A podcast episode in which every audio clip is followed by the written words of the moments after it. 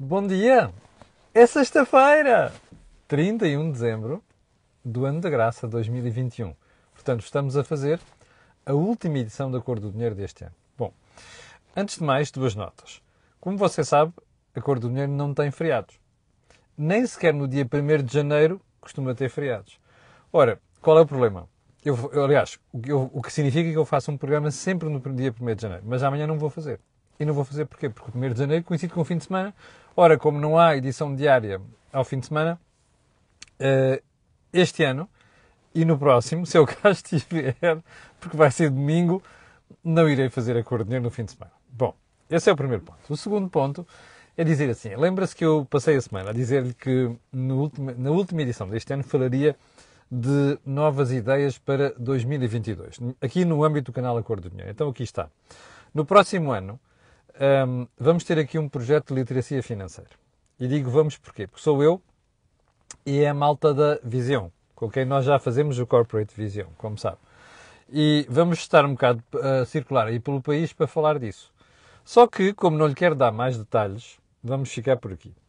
Vai haver também mais um programa mas esse eu não lhe posso falar do que é que é, até porque um, eh, o segredo aqui é mesmo a alma do negócio, uh, mas, você, mas vai ter utilidade. E, portanto, aguarde, porque em breve iremos dar novidades nesta matéria.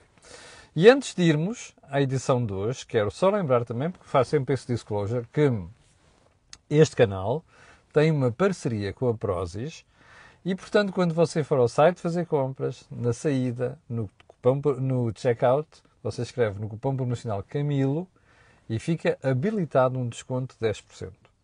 Depois ainda tem aquelas campanhas que nós divulgamos aqui semanalmente. Agora sim, feitas todas estas, aliás, cumpridas todas estas notas, vamos à edição de hoje. O que é que vamos falar hoje? Essencialmente três coisas.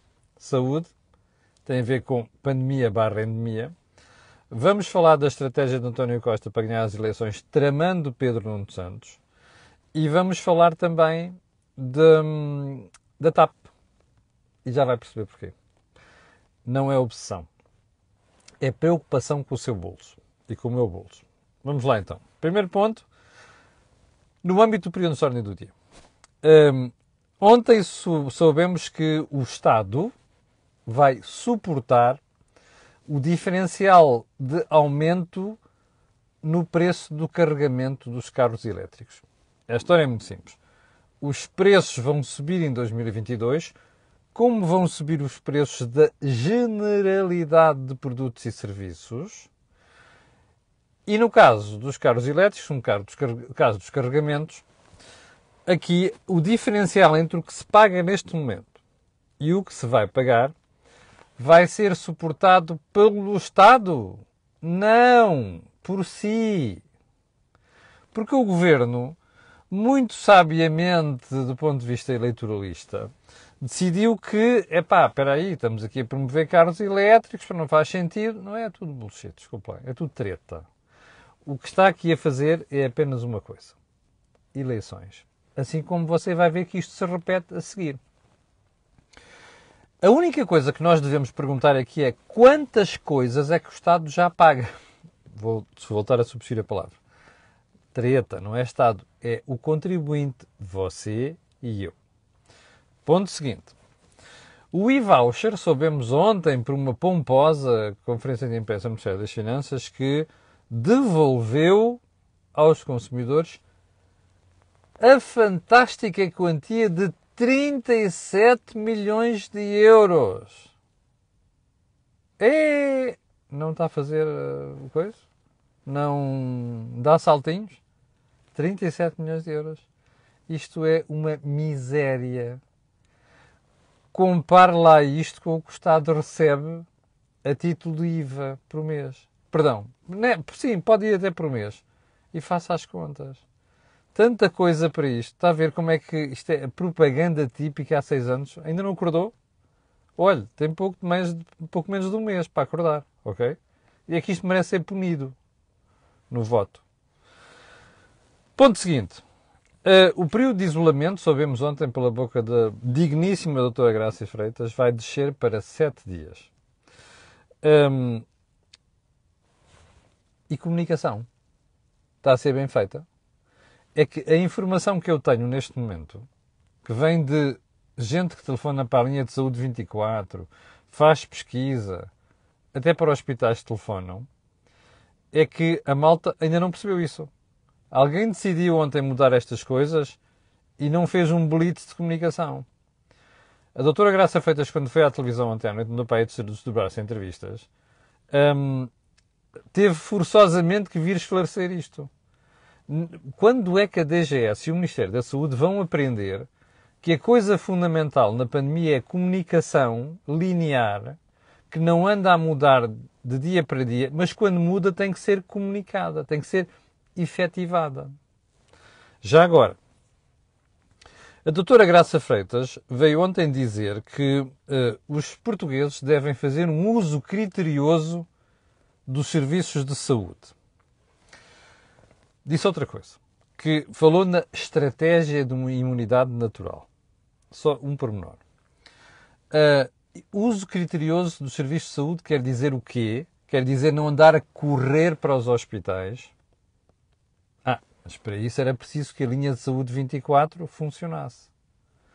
Eu esta manhã ouvi o bastonário da Hora dos Médicos fazer uma outra sugestão, que é criar uma linha para os assintomáticos. Eu não sei se é esta a solução.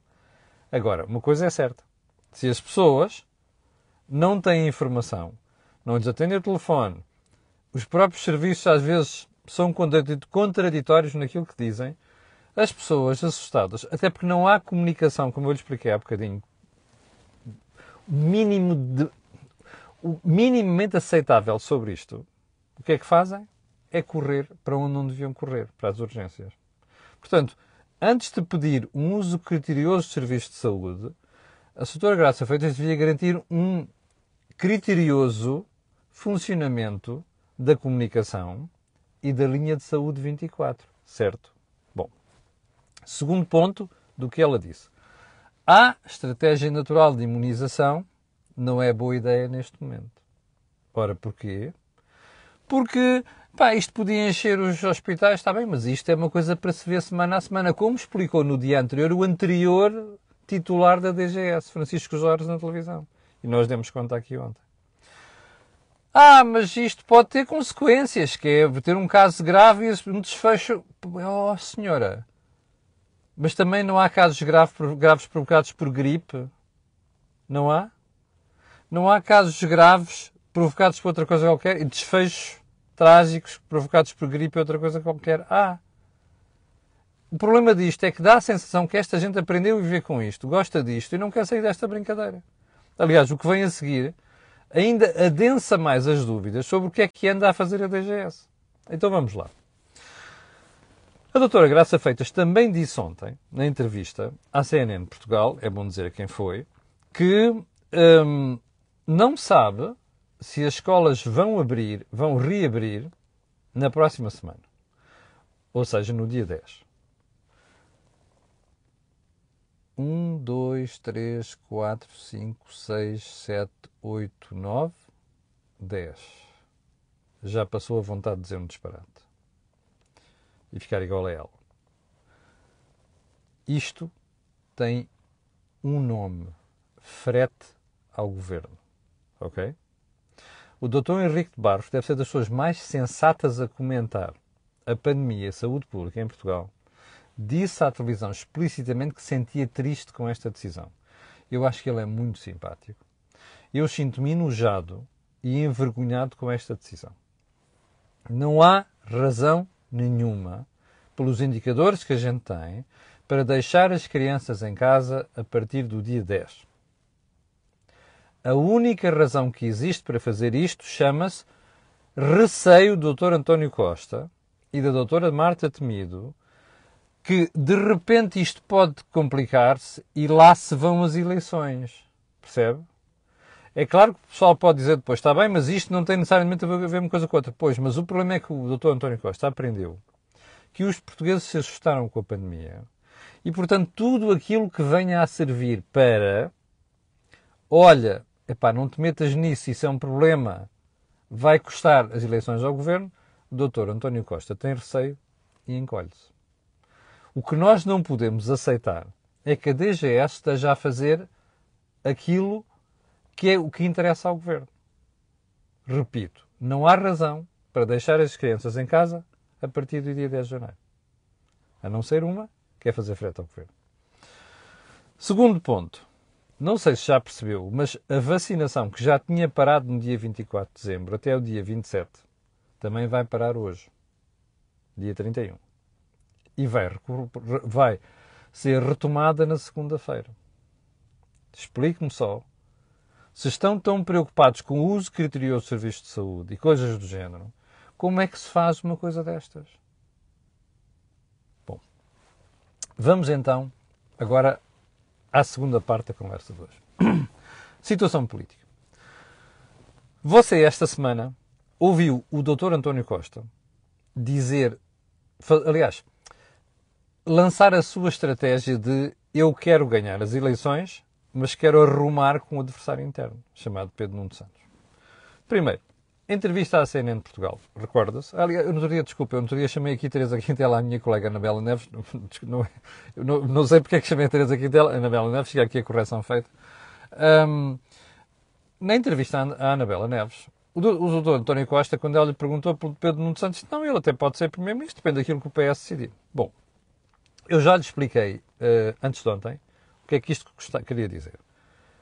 António Costa sabe que os portugueses sabem que Pedro Nuno Santos está à esquerda dentro do Partido Socialista. Muito próximo do Bloco de Esquerda e PCP. E sabe que os portugueses neste momento não querem isso. Toleraram a geringonça durante seis anos, mas já não toleram, não querem isso. E por, por isso, António Costa sabe que ao dizer aquilo, estava a querer dizer o quê? Bom, se vocês não me derem a, a, a maioria, se eu não ganhar eleições, eu vou-me embora. Ora, se for embora, fica aquele. Ora, é isso que vocês querem? Até para dentro do Partido Socialista, isto foi uma mensagem. Porquê? Porque António Costa sabe que se Pedro Nuno Santos for Primeiro-Ministro, muito provavelmente o PS perde as eleições e não volta ao poder. Ora, o PS adora poder. Em 25 anos teve um poder 17. O PS é o responsável pelas desgraças todas que nós conhecemos em Portugal no último quarto século. E má governação, e é responsável pelo desastre. O que é que é o empobrecimento do país? Bem, o Dr. António Costa percebeu que os portugueses querem neste momento moderação. E ao dizer isto, está a passar para o país a mensagem: se forem para aquele tipo, pá, vocês ficam fora disto. Mas não ficou por aqui. Porquê? Porque, lembra, já eu comentei isto aqui ontem. Já não me lembro qual é que foi o jornal que veio divulgar que António Costa é a segunda parte da estratégia. Que António Costa quer ter Fernando Medina como Ministro das Finanças. Bom, para já eu espero que o Dr. João Leão tenha percebido a chapada que levou. Ok? Isto são garotos autênticos que não sabem como é que funcionam os partidos. E é o caso do João Leão. Bem, mas vamos deixar isto de parte. O que é que quer dizer a nomeação de Fernando Medina ou o leak a fuga de informação sobre eu quero o Fernando Medina como Ministro das Finanças. Perfil político, como expliquei aqui ontem. Primeiro ponto. Segundo, desviar a atenção dos problemas. Pandemia, inflação, dívida, subida das taxas de juros, situação económica periclitante ao contrário do que diz o Governo. É preciso afastar a conversa daqui. E pôr a conversa sobre, epá, o Fernando Medina não fez nada de Câmara de Lisboa, pá, agora vai para aqui e tal. Isto é a estratégia dos sonsos. Percebe? Bom, mas tem outra, outra mensagem, que é outra vez arrumar com Pedro Nuno Santos. E porquê? Precisamente pela mesma razão pela qual António Costa disse esta semana, em entrevista à CNN Portugal, que o Pedro Nuno Santos até pode chegar a Primeiro-Ministro. E o qual é o ponto aqui? É que António Costa está a dizer aos portugueses assim: estão a ver, eu sou um moderado e nomeadamente à malta do universo eleitoral do Partido Socialista. Eu sou moderado, eu até vou buscar, não é o Pedro Nuno Santos a minha escolha, nem é um tipo qualquer, nem a geringonça. Eu vou buscar o Fernandino. O Fernandino é conhecido por ser mais moderado do Partido Socialista. Como eu expliquei ontem, o Fernandino não toma decisão nenhuma. Isto é tudo estratégia. António Costa está a dizer ao Partido Socialista é assim, vocês escolhem o Pedro Nuno, é para ficam fora disto. Vocês querem encostar à esquerda, ficam fora do poder porque os portugueses estão cansados da geringonça e já mostraram que querem mudar. Esta alteração das sondagens que eu lhe falei ontem mostra isso. Ora, António Costa é muito esperto, é brutalmente esperto, não é inteligente, é brutalmente esperto. E o que está aqui a fazer é sovar violentamente, mas de forma discreta, Pedro Nuno Santos, e dizer aos portugueses assim: vocês escolhem aquele tipo e saem do poder. Escolhem-me a mim com o meu Ministro das Finanças e vocês agarram-se ao poder. Não me escolhem a mim, eu saio e levam com aquele tipo. Está a perceber? É a estratégia dos dois saltos. Primeiro na entrevista à CNN de Portugal e agora com esta tirada do eu escolho o Fernando Medina. Eu não sei o que é que Pedro Nuno Santos vai fazer. Mas Pedro Nuno Santos, neste momento, é um homem acossado. Até porque esta história de sucesso todo, não sei, não sei quantos da TAP, é outra treta, como eu já lhe expliquei aqui. E agora isto leva-nos para a segunda parte da conversa. Uh, já agora só uma coisa, Pedro Santos vai-se ficar? o agente vai ter uma resposta dele muito em breve para esta estratégia de está a ver o punhal florentino, aquele punhal pequenininho que se cravava nas costas dos inimigos. Ok? Pronto. É, foi aquilo que António Costa fez. Pregou-lhe duas facadas de punhal florentino nas, nas costas. Eu só tenho uma pergunta. Pedro Nuno Santos vai ficar? Vai-se ficar? Eu sei que ele vê este programa. Ok? Bom. Agora vamos à TAP. Ok? E vamos à TAP porquê? Eu ontem fiquei um bocado.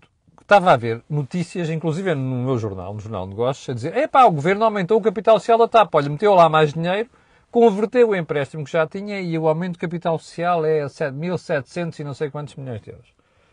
E estava a ver aquilo, e entretanto, num chat que nós temos de um grupo privado, começámos, até com pessoas que percebem destas coisas mais do que eu, começámos a trocar umas impressões.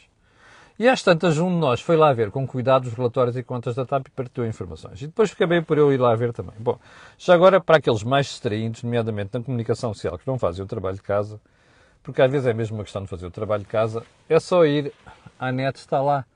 Relatório e contas da TAP do ano 2020, é o último que está fechado. Então, há ali várias coisas interessantes para perceber. Primeiro, olhe para os comentários dos auditores às contas da TAP 2020. Faça esse favor, que é para você perceber o estado da empresa, as reservas que ali são postas, o risco os anos que você vai passar para amortizar os empréstimos e mais, descobrir outras coisas muito interessantes. Está ali uma dívida oculta de 2,7 mil milhões de euros. Ouviu bem? Sabe o que é que é essa dívida? É locação de aviões. Bom. O Dr. Pedro Nuno Santos explicou-lhe isso quando falou da vitória sobre a TAP. Explicou-lhe isso explicou-lhe a dívida total da TAP. Vamos, vamos ficar por aqui. Em 2020, 2020, porque 2021 ainda não há contas, os capitais próprios da TAP eram negativos em 1.300 milhões de euros. Ouviu bem? Não é capital social. É por isso que me preocuparam as notícias de ontem, é que eu comecei a pegar nesta história. Capital social não é capital próprio. capital social é aquilo que a gente põe lá para dizer assim aos credores: estão a ver? Isto é o capital que eu aportei aqui. O problema é que o capital social pode ser comido por aquilo que são os resultados da empresa. Em 2019, a TAP tinha capital social de 5 milhões de euros. Sabe quanto eram as vendas da TAP? Acima de 2 mil milhões de euros. Diga-me uma coisa: qual é o criador que se sente seguro com uma coisa destas? Ah, sente-se! Porque a TAP tem a garantia do Estado. Assim também eu faço negócios. Ok? Bom, mas vamos seguir para, para bem. Quando você tem capitais próprios de 1.300 milhões de euros, quer dizer que está falidíssimo. Mas quer dizer outra coisa. O capital próprio é aquele capital que a empresa tem para exercer a sua atividade e para pagar fornecedores, não é? Salários e outras coisas quaisquer. Mas agora é isto que dá garantia a quem está do outro lado. Bom, a questão é esta. Se a empresa tinha 1.300 milhões de capitais negativos, se fechasse as portas, o que é que acontecia? Ahá, adivinhou. Muita gente ficava pendurada. Não, não é trabalhadores. Esses já foram despedidos 2.500 e coisas do género, está a perceber? Não Apesar de tudo, a empresa teve sempre liquidez, teve sempre caixa para pagar salários. Até porque foi o Estado a meter lá dinheiro. Bom, mas o problema não é esse. O problema são os criadores. Estão a ver quem é que perdia dinheiro se a TAP com capitais próprios negativos de 1.300 milhões fosse ao charco? Só uma perguntinha. Você já percebeu porque é que o Estado salvou a TAP? Não é só por causa dos trabalhadores, que são um poderoso lobby. Não é só por causa do pessoal de voo, que são um poderoso lobby. Não. É porque haveria aqui muita gente com interesses económicos em Portugal que ia ao charco. É como a história dos bancos. Houve bancos que só foram salvos porque senão havia bancos que iam ao fundo. Percebe? Foi apenas por isto. O Dr. Pedro Nuno Santos e o Governo contaram nisso. Não contaram, pois não. Está a ver. Você já imaginou, já agora é assim, eu não sei qual é o capital próprio da TAP neste momento. Não faço ideia. Já agora, quem deu a informação ontem sobre o, Estado aumentou o capital da TAP em 1.700 não sei quantos milhões de euros, devia ter dito assim, já agora, olha, o capital próprio da TAP é isto, eu não sei qual é. Não faço ideia. Apesar destas injeções de capital todas. Percebe? É esta névoa que o Governo queria que ninguém, que ninguém eh, esclarece, em que nós estamos a ser comidos. Está a ver porque é que eu trago sempre a para aqui? Isto é o melhor exemplo desta brincadeira toda. Mas já agora, faça um favor a si próprio. Vá ao relatório e contas da TAP que está disponível e veja estas coisas. Isto também, é, isto também é uma recomendação para a minha classe, para a comunicação social. Escrever sem ver estas coisas às vezes é um bocado, é um bocado chato. E já agora, a Comissão Europeia não sabe disto tudo, sabe. Até porque fez uma série de avisos naquela, naquela decisão que tomou. Mas já percebeu porque é que eu lhe disse aqui há vários dias e vou repetir.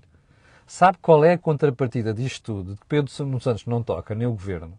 é que a Comissão Europeia obrigou o governo a vender a TAP. A TAP é uma empresa vendida a prazo, percebe? Só não sabe quem é que vai ser o comprador. Só não sabe, ninguém sabe quanto é que vai pagar por aquilo, mas eu vou apostar consigo que vai pagar menos, percebe? Do que você e eu ali andámos a meter. Percebe? Eles, a TAP está vendida. Está a perceber? Esta é a contrapartida mais grave que a Comissão Europeia impôs ao governo português. E já agora é assim. Eu, como contribuinte, não quero andar a nacionalizar empresas, estar a estourar lá a minha massa e depois revender e vender, revender bala e porcamente. Percebe? Como já se fez com o novo banco. Como se vai fazer com a IFASEC, que vai ser outro cancro aí para o contribuinte. Está a perceber? E como está a fazer para a TAP. Isto é o que você tem de atuação do governo. Você quer um resumo do socialismo? É isto. Percebe? Mas faça um favor a si próprio. Vá lá ao site, ver o relatório e contas da TAP. E delicie-se só com aquela parte relativa, não é preciso mais, delicie-se com a parte relativa aos comentários dos auditores. Eu tinha aqui uma nota para fazer, mas vou deixar para a semana, que é uma entrevista dada pelo Dr. Francisco Ramos, o antigo coordenador da Task Force da Vacinação, que é um mimo. Pérolas, pérolas, mas vou guardar para a próxima semana. Como já estourei o meu tempo, quero agradecer a Vossas Excelências, quero pedir a Vossas Excelências aquilo que peço sempre. Quem está a ver e quem vai ver, colocarem um gosto e fazerem partilha nas redes sociais e também sabe porquê. Aquilo que houve aqui não houve mais sítio nenhum. Eu peço desculpa, no último dia do ano está-lhe a dar tão más notícias, mas a função do analista é esta, não é dourar a pílula. Isso, isso fica para os Pedros Nuno Santos da vida. Não é a minha função. Ok?